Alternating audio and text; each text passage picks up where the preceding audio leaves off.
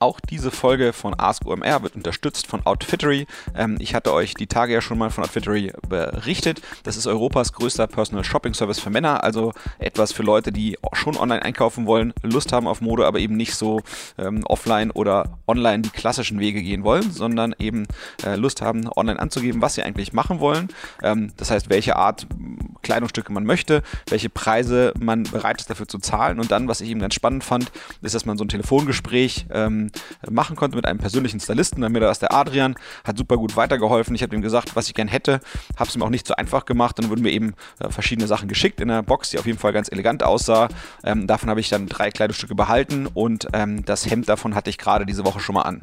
Also in jedem Fall ausprobieren auf outfittery.de slash askomr und mit dem Gutscheincode askomr könnt ihr direkt 25 Euro sparen bei der ersten Bestellung.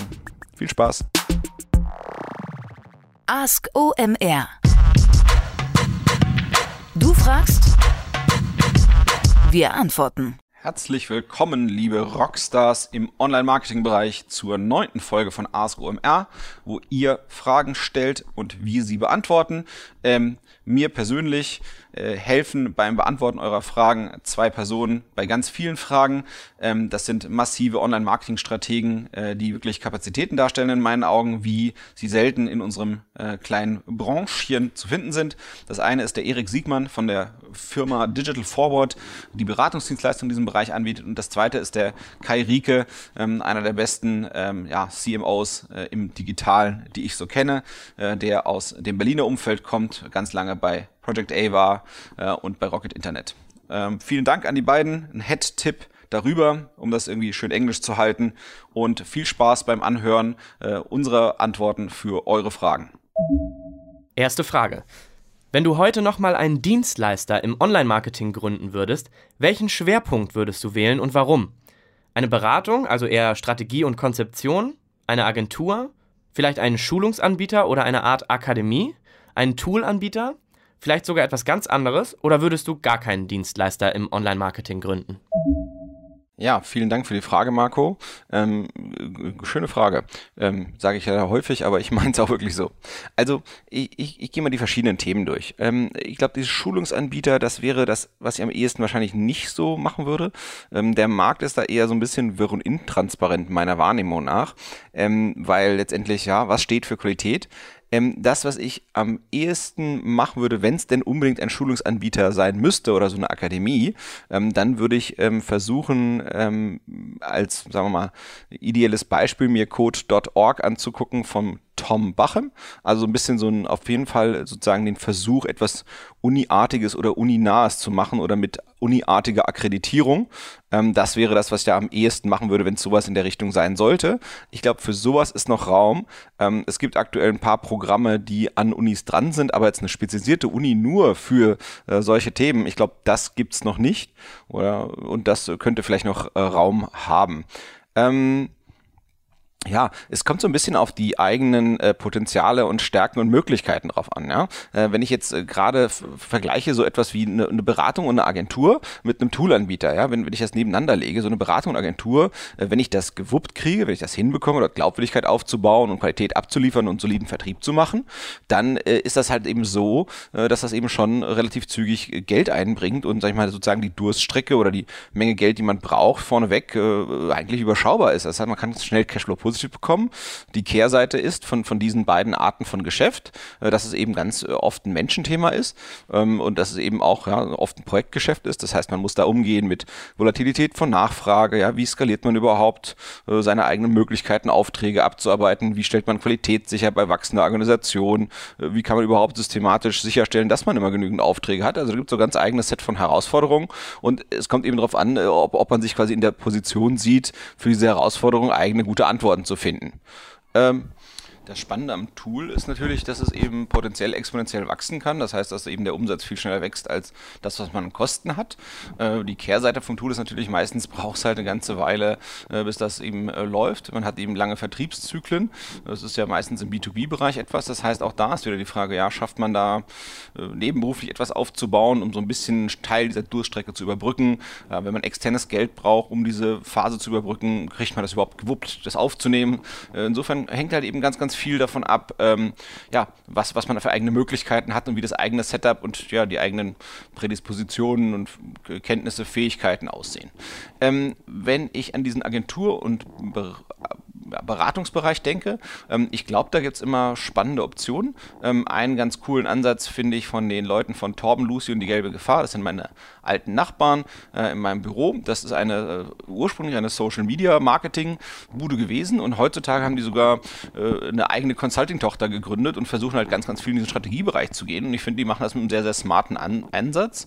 Ähm, ich sag dieser Bereich der digitalen Disruption, der ja, produziert aktuell viel Beratungsbedarf und ähm, die, die fahren halt eben einen schönen Ansatz, um dort reinzugrätschen.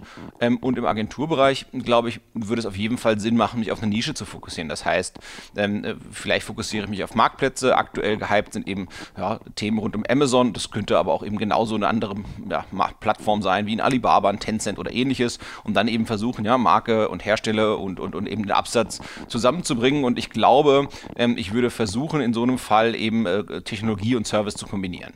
Ähm, genauso könnte ich mich eben auch sehr gut vorstellen, dass man eben sagen wir, eher etablierte Agenturmodelle nimmt, aber eben sagt, okay, ich fokussiere mich auf eine bestimmte Art Kunden, sei es mal vielleicht B2B oder Travel und versuche eben denen Online-Marketing-Dienstleistungen anzubieten und sage, nee, ich bin der Spezialist für diese und jene Kunden und wenn ich halt irgendwie Präsentationen oder Artikel oder sonst irgendwas von mir gebe, hat es halt eben immer äh, mit dieser Art Kunden zu tun oder mit dieser Art Nachfrage, für die ich mich eben ja, fokussieren möchte und für die ich eben stehen möchte. Nächste Frage kommt von Ralf. Hi André, welche SEO- oder Marketing-Software oder welche Software as a Service Angebote nutzt du mindestens einmal die Woche und warum? Danke für die Frage, Ralf. Ähm, ja, also ich muss das so ein bisschen historisch beantworten, weil ich eben aktuell äh, nicht so aktiv ähm, im, im, im, äh, im, im, Business bin. Ähm, aber früher wäre meine Antwort eigentlich relativ leicht gewesen. Es gab die Sachen, die ich wirklich täglich angepackt habe, äh, waren eigentlich äh, vier, vierfach äh, Dinge. Ähm, erstmal das Analyse-Tool, was eben in, auf der jeweiligen Plattform, die ich mir angucken es will, äh, ange, angebunden ist, also oft Google Analytics oder eine Alternative. Ähm, dann äh, immer eine Google Search Konsole, weil ich eben oft im, im Bereich Content und Search unterwegs war. Ähm, und von äh, sozusagen normalen externen Tools ähm, äh, ist mein Favorit äh, Systrix. Ähm, womit ich aber eben auch extrem viel Zeit verbracht habe, ist interne äh, Workflow Management Tools.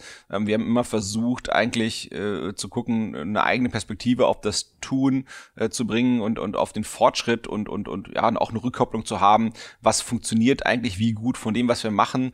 Ähm, und das schafft man eigentlich, also das sind ja alles diese drei zuvor genannten Optionen, Systrix, Analytics und Search Console, sind ja immer äh, Dinge, die dir bei der Analyse helfen, also die, die versuchen zu, zu zeigen, was tut sich. Ähm, aber eigentlich muss ja sozusagen das, wie eine Agentur arbeitet oder wie ein Inhouse-Mensch äh, arbeitet, der muss eigentlich immer eigentlich eher gucken, okay, was sind eigentlich die Möglichkeiten, die ich habe, was sind irgendwie Potenziale, äh, welches davon scheint, erscheint mir am attraktivsten, was sind die Maßnahmen, die ich dafür machen muss? Ähm, und wenn ich und dann eben gemanagt bekomme, dass man diese Maßnahmen macht und dann eben auch wieder den, den, den Regelzyklus schließen und sagen, guck mal, das und das habe ich vorigen Monat gemacht, was hat's denn jetzt gebracht? So, und, und das schaffe ich eigentlich damit ähm, extrem gut.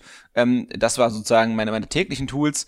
Ähm, es gab aber eben in der Regel bei, bei, bei größeren Projekten immer auch ein erweitertes äh, Toolset, äh, um sich eben gewisse Facetten tiefer anzugucken. Das heißt, oft ist eben auch ein Searchmetrics, äh, ein Audisto ähm, äh, auch zum Einsatz gekommen ähm, und eben auch einen, einen Write, äh, früher OnPage.org genannt.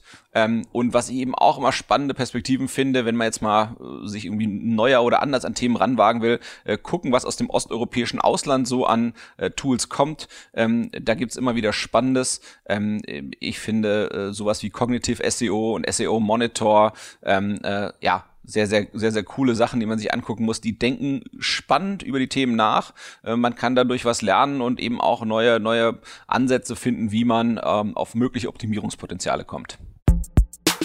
Kurze Unterbrechung für unseren neuen Partner Airbus, die ja eigentlich als Flugzeugbauer bekannt sind. Was machen die nun bei den Online-Marketing Rockstars? Ja, die Leute von Airbus schauen sich natürlich auch sehr genau an, was in der Digitalisierung passiert, ob nun Big Data oder Blockchain und natürlich vor allen Dingen alles, was im Bereich Innovation und Disruption in der Bereich Luft- und Raumfahrt passiert, schauen sich sehr genau an. Dafür haben sie das Airbus BizLab gegründet. Das ist der Corporate Startup Accelerator von Airbus und da arbeiten sie mit verschiedenen Startups zusammen und internen Innovatoren in Hamburg aber auch in, ähm, in, in, ihren anderen Standorten in Toulouse, Madrid und Bangalore. Und ja, da passiert alles, ähm, was in Richtung Zukunft des Aerospace ähm, abgeht oder was wir, ja, wie wir in Zukunft Luftfahrt denken. Wenn ihr das mal live erleben wollt, dann passt das sehr gut jetzt zu unserem OMR-Festival, denn das findet ja bald statt und am 21. März findet auch der Demo Day Airbus statt. Ähm, dafür könnt ihr euch registrieren unter omr.com Site Events.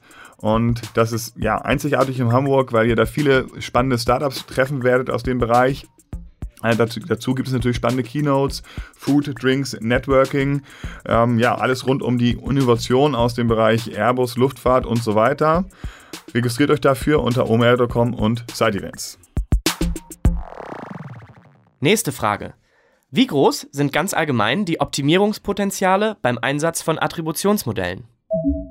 Coole Frage. Ähm, ich muss sagen, ich habe äh, bei der Erarbeitung der, der, des Versuchs einer Antwort für diese Frage selber eine ganze Menge gelernt.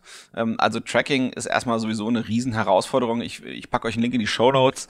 Ähm, da hat es ja gerade eine lustige Veränderung gegeben bei Chrome. immer wenn da äh, eine, eine, eine, ja, eine, eine URL mit vielen Tracking-Parametern oder ähnliches ist ähm, und man möchte die sharen oder irgendwo hinkopieren, ähm, ähm, nimmt Chrome automatisch diesen ganzen Kuddelmuddel raus und äh, zeigt einfach nur noch die kanonische URL, also sozusagen diejenige, auf die sich dann später alles zusammenfaltet an. Ähm, das heißt, äh, Chrome macht gerade Tracking relevant schwerer äh, für alle, die Tracking machen möchten. Ähm, ja, man muss sich fragen, äh, wenn man so ein Attributionsmodell anführt, das ist ja ein relativ hoher Aufwand. Also es macht äh, eigentlich immer nur dann Sinn, wenn, wenn man eben auch relevant Geld ausgibt für Werbung. Ähm, und man braucht nämlich zum einen Tools, also eine Infrastruktur. Ähm, man braucht Menschen, die sich quasi um diese Tools kümmern. Ähm, das ist also, ja, muss man gucken, da kommt eben nochmal ein Salär dazu. Die sind ja oft auch nicht so günstig. Ähm, und die Leute, die dann letztendlich die verschiedenen Marketingkanäle bedienen, die haben dann auch natürlich irgendwie einen Mehraufwand in dem Sinne. Ähm, äh, Im besten Fall hat man halt irgendwie einen Pixel-Container, einen Tag-Manager, wo man halt relativ einfach diese Sachen einbinden kann, aber das ist eben oft ja nicht so einfach. Also ich kann mir eben gut vorstellen, äh, wenn man so ein Attributionsmodell komplexe äh, einführen möchte, da kommen halt ratzfatz ja, eine Kosten von 10.000 Euro im Monat äh, schnell zusammen. So insofern muss man gucken, welches ist eigentlich das Budget, mit dem ich arbeite. Dann gibt es noch zwei Sachen, die man sich anschauen muss. Man muss gucken, was ist eigentlich die Art der Transaktion. Also ist es eine sehr einfache Transaktion, wie ich gehe in den Shop, kaufe irgendwas und bin wieder weg und kaufe danach wahrscheinlich auch gar nicht so viel wieder. Oder sind es halt eben komplexe Sachen? Ich sag mal, eine Küche planen, eine Baufinanzierung abschließen oder so. Bei den komplexen Themen, da machen tendenziell Attributionsmodelle immer mehr Sinn und eine Last-Click-Betrachtung äh, kommt häufig zu kurz. Das ist eben eine äh, Sache, die man sich angucken muss, neben dieser schieren Größe. Und das zweite ist, wie sehen eigentlich so typische Kontaktketten aus? Ähm, es gibt ja Attributionsmodelle, da geht es ja der, im Endeffekt darum, die, es gibt ja Kanäle, die variabel sind in ihrer Art. Das heißt, äh, wenn ich mehr ausgebe bei SEA, dann äh, kriege ich mehr Traffic. Wenn ich ausgebe mehr bei Social Media Ads, kriege ich mehr Traffic. Und es geht ja ganz oft darum, zu überlegen, bei diesen Paid Push Marketing Kanälen, ähm, oder Paid Marketing Kanälen, wie kann ich davon mehr oder weniger ausgeben? So, und man muss jetzt ein bisschen sozusagen diesen Traffic Mix angucken, äh, den die jeweilige Webseite hat. Ähm, wenn, wenn, wenn die meisten Ketten, also 80, 90 Prozent der Ketten, wenn die, wenn die eben ganz viel ähm, Kanäle enthalten, die ich gar nicht so sehr variabel beeinflussen kann, dann machen für mich Attributionsmodelle weniger Sinn. Äh, ein Beispiel für Dinge, die ich weniger beeinflussen kann, ist sowas wie Direct Type In Traffic oder SEO Traffic. Der ist eben nicht ja, variabel getrieben, sondern der ist eher Fixkosten getrieben und der Direct Type In Traffic kommt ja meistens aus dem Offline-Bereich, ähm, aus irgendwelchen Branding-Maßnahmen oder, oder historischen Brands, die aufgebaut wurden. Und wenn, wenn das eben ganz, ganz viel von dem bestimmt anteilig, ähm, was, was die meisten meiner Ketten angeht, dann ist eben wahrscheinlich ja, ein Attributionsmodell eher selten etwas. Das heißt, wenn ich eben ein Attributionsmodell wird mir dann eher mehr bringen, äh, wenn ich äh, viel arbeite mit Kanälen mit variablen Kosten und die sind in sich noch nicht perfekt durchoptimiert, sondern da suche ich noch die richtige Mischung. Das ist dann wahrscheinlich eben so, so ein Setup, wo ich wahrscheinlich eher mit dem Attributionsmodell Spaß haben werde, äh, weil es mir Verbesserungen in meiner Marketing-Effizienz bringen wird. Und ich glaube, ich würde da so ein bisschen in Eskalationsstufen denken. Ich glaube, für den Anfang ist Last Click eine sehr, sehr ähm, äh, einfache und schöne und tolle Lösung. Ähm, äh, als nächste Eskalationsstufe würde ich mir vorstellen, äh, weil es eben relativ einfach ist und oft sehr hilfreich, einfach Boni und Malus, also Bonus und Malus zu verteilen. Äh, ein einfaches Ding, dem ich einen Malus ver verpassen würde, wäre wär irgendwie so ähm, SEA, also Google AdWords oder, oder äh, ähnliches ähm, auf den Brandnamen, ne, weil letztendlich da ist der Beitrag relativ gering äh, und ein Bonus könnte man sagen bei irgendwelchen Sachen, die eher ganz vorne Awareness schaffen, also irgendwie sowas wie Displaywerbung oder sowas. Also dass ich eben sage, pro Kanal, äh, diesem Kanal rechne ich ein bisschen mehr zu, jedem Kanal ein bisschen weniger, aber mache eben trotzdem Last Click. So, das heißt, das wäre sozusagen meine zweite Eskalationsstufe. Ähm, die dritte Eskalationsstufe, die wäre fertige Attributionsmodelle aus der äh, jeweiligen äh, Web Analytics Suite zu wählen, die man dort anwendet. Ähm, das geht noch relativ schlank, dafür braucht man vielleicht noch keine ja, dedizierten Ressourcen oder ähnliches. Und ich glaube, wenn, wenn, wenn erst all, über all das hinweggewachsen ist und sagt, okay, macht schon Sinn, nochmal irgendwie einen weiterzugehen, ähm, dann muss man sich quasi einmal, einmal das Pferd komplett von vorne aufzäumen und dann also die volle Bandbreite davon abfackeln. Ähm, man muss immer sehen, das hat immer alles Grenzen. Ähm, das ist nicht nur Cross-Device-Tracking, ähm, sondern es gibt auch Herausforderungen auf dem Device selbst. Ja, also ein, ein vernünftiges, sauberes Tracking zwischen der mobilen Webseite und einer eigenen Web-App äh, also einer eigenen nativen App, ähm, ist eine riesen Herausforderung. Ich, ich kenne kaum jemanden, der das sauber und gut hinkriegt. Ja? Das heißt, ich bin im äh, Online-Shop von äh, äh, Zalando und hopse dann zur App von Zalando und dann wieder zurück, dass da das Tracking irgendwie alles super und sauber mitbekommt. Das ist, ja, das ist einfach super, super schwer. Äh, das heißt, auch wenn ich da die volle Bandbreite dessen äh, aufrolle, was man da an Attributionsmodellen machen kann, ähm, ist das eben nicht so, dass das immer tippitoppi alles durchmessen wird. Also man muss sich auch dort, wenn man das, das ganz, ganz große Rad dreht, immer äh, klar sein, dass es da Grenzen dessen gibt, was man überhaupt machen kann. So, nichtsdestotrotz, jetzt war es viel Demotivierendes dabei, ähm, wenn man aber ein Setup hat, wo das eben sinnreich ist, ähm, ich glaube, dann kann man eben durch, durch eine gute Einführung von Attributionsmodellen äh, durchaus äh, Verbesserungen in der Marketing-Effizienz von 30, 50, 70 Prozent erreichen. Es kommt eben immer, immer darauf an, äh, wo ist man im Reifegrad dessen, was man so in seinem Paid-Marketing-Mix macht. So, liebe Ask OMR-Hörer, ähm, ihr erinnert euch, dass ich meistens am Anfang der Ask OMR-Folge zwei Personen danke. Ähm, und eine davon hatte ich in der Folge Nummer 7 schon vorgestellt. Das war der Erik Siegmann, da hatte ich ein Mini-Interview mit dem gemacht. Und die zweite Person, die ich immer anrufe, um gute Antworten auf eure Fragen besser zu machen, ähm, ist der Kai Rieke. Und mit dem haben wir jetzt die Möglichkeit zu schnacken. Kai, äh, erzähl mal vielleicht kurz was über dich und warum du überhaupt imstande bist, ähm, ja, guten Input zu liefern zu den schönen Fragen, die uns die äh, Online-Marketing-Rockstars-Hörer so schicken? So, hallo erstmal. Ähm, ja, ist eigentlich eine spannende Frage. Wie, wie kommt man dazu? Also ich tone irgendwie seit, seit zehn Jahren plus äh, äh, in der Online-Szene rum und äh, mache ja nichts anderes als Marketing. So in diesen verschiedensten Rollen, Firmen ähm, und auch mit den verschiedensten Herausforderungen. Also wenn ich so zurückdenke als, als CMU bei eDarling, äh, wahnsinnig kompetitiver Markt. Wir mussten uns viele Sachen ausdenken. Es gab viele ähm, Wände, vor die wir gelaufen sind, die wir irgendwie mit kreativen Ideen umschiffen mussten. Wir mussten uns viel Gedanken machen über BI und Tracking. Ähm, das war einfach vor zehn Jahren noch nicht der ähm, ja, noch nicht äh, auf dem Niveau, wie das heute einfach war. Das, das ist ja vielleicht für die, für die, für die geneigten Hörer, zum das einzuordnen, es war so die äh, wilde und frühe Zeit der, der Rocket, wo man eigentlich ähm, ja, mit sehr gutem Performance-Marketing eigentlich Märkte sehr, sehr schnell und stark verändert hat und da hat er eben keine führende Rolle in dem ganzen Konstrukt. Ähm, genau, und danach ging es bei mir halt weiter zu Project A als CMU dort. Ähm, und das war natürlich sehr aufregend, weil äh, ich nicht ein Geschäftsmodell hatte, was ich da irgendwie betreut habe, sondern verschiedenste B2B, B2C, ähm, Software as a Service, äh, transaktionale Sachen, ähm, Marktplätze. Ähm, und da bin ich natürlich wahnsinnig viel äh, in, in, in Kontakt gekommen mit verschiedensten Themen. Ähm, und ja, konnte dort im Prinzip äh, Sachen ja, ausprobieren und einfach äh, äh, meine Erfahrungen da generieren. Ja. Wie, wie, wie, wie, wie, gehst du damit um, wenn sich Sachen sagen wir, neu auf dem Markt ähm, anfangen zu etablieren oder so drohen zu etablieren? Wie, wie, wie versuchst du da sozusagen am Ball zu bleiben bei, bei Neuerungen, die es im Online-Marketing-Bereich gibt? Ja, es geht ja leider, also leider sehr schnell, dass irgendwie so neue Sachen rauskommen. Ähm, aber der, der Grundsatz ist zum Glück eigentlich immer der gleiche. Also es geht immer um eine Optimierung von Klickraten, es geht immer um eine Optimierung von Einkauf, es geht immer um eine Optimierung von Conversions äh, auf, auf verschiedensten Ebenen. Natürlich macht es Sinn, dass man, ähm, wenn neue Themen kommen, dort schnell und früh dabei ist, weil nur dann hast du diesen, diesen First-Mover-Vorteil, äh, weil einfach noch nicht alle sich drauf gestürzt haben und die Preise dadurch teuer werden. Das heißt, sobald was Neues kommst, probierst du erstmal rum und guckst, was das, das irgendwie für ja, dich also ergibt. entweder probierst du selber rum oder du, du fragst einfach mal Leute, die du da siehst und kennst aus der, aus der äh, Szene. Ach so, das heißt, wenn was Neues kommt, guckst du, wer wirbt dort und dann guckst du, wen du davon kennst und unterhältst dich mal mit dem, was er da tut, warum und wie gut das klappt. Ja, also weil die meisten sind also eigentlich offen, irgendwie Erfahrungen dort zu teilen, äh, weil auch nicht immer hat man halt die Chance, das wirklich auszuprobieren. Ja, sehr guter Hinweis. Ähm, erzähl mal, was du heutzutage machst. Du bist ja jetzt bei Project A schon eine Weile weg. Genau, ich hab, äh, bin im Sommer raus bei Project A, ähm, habe seitdem ähm, ein bisschen Zeit äh, mit mir selber ver äh, verbracht, äh, rumgereist, Sabbatical, äh, einfach mal durchgeatmet, äh, äh, was man auch irgendwie langer Zeit, wenn man irgendwie hart arbeitet, auch mal gut machen kann, glaube ich. Und äh, bin jetzt äh, als Freelancer unterwegs, äh, ein, zwei, drei Tage die Woche, ähm, um ja einfach mal spannende Themen äh, mir da anzugucken.